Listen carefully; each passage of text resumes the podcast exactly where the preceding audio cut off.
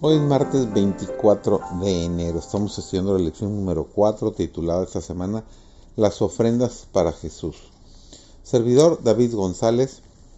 Nuestro título para hoy es Las ofrendas y la adoración.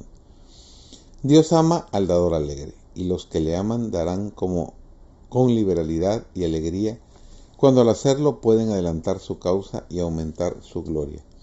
El Señor nunca requiere que su pueblo de más de lo que puede, pero se complace en aceptar y bendecir sus ofrendas de gratitud dadas conforme a sus posibilidades.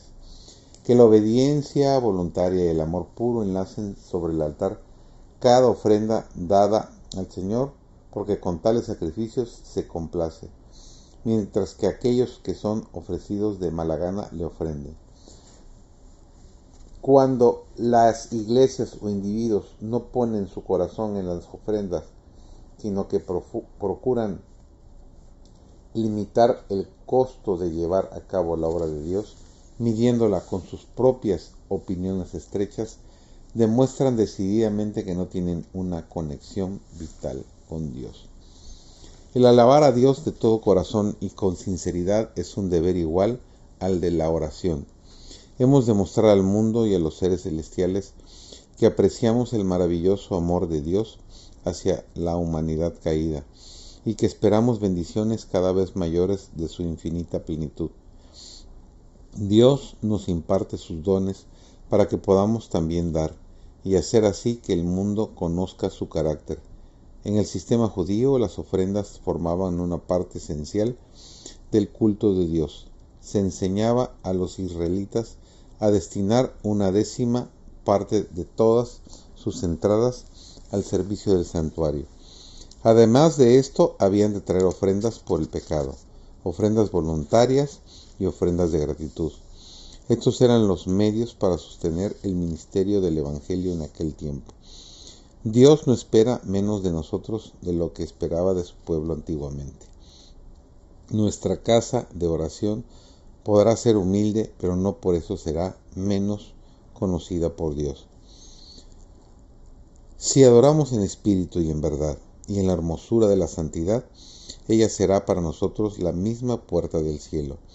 Cuando se repiten las asombrosas lecciones de las obras de Dios, y cuando la gratitud del corazón se expresa en oración y canto, ángeles del cielo inician una melodía y se unen en alabanzas y agradecimiento a Dios.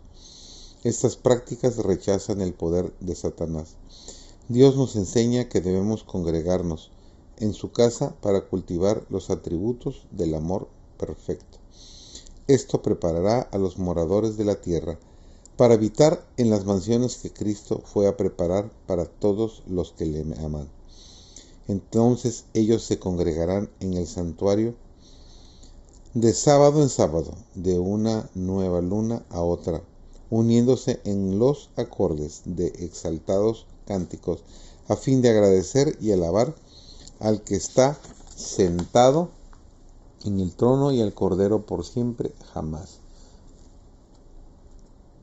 El salmista dice en Salmos 96, 8, 9 y 34, Dada a Jehová la honra debida a su nombre Adorar a Jehová en la hermosura de la santidad.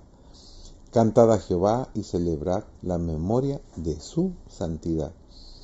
En las bendiciones de gracia que nuestro Padre Celestial nos ha concedido, podemos discernir innumerables evidencias de un amor que es infinito y una tierna piedad que sobrepasa la simpatía y el deseo vivo de una madre por su hijo descarriado. Cuando estudiamos el carácter divino a la luz de la cruz, vemos misericordia, ternura y perdón mezclados con equidad y justicia. Con el lenguaje de Juan exclamamos, como dice en 1 Juan 3.1, mirad cuál amor nos ha dado el Padre para que seamos llamados hijos de Dios. Qué maravilloso es nuestro Padre.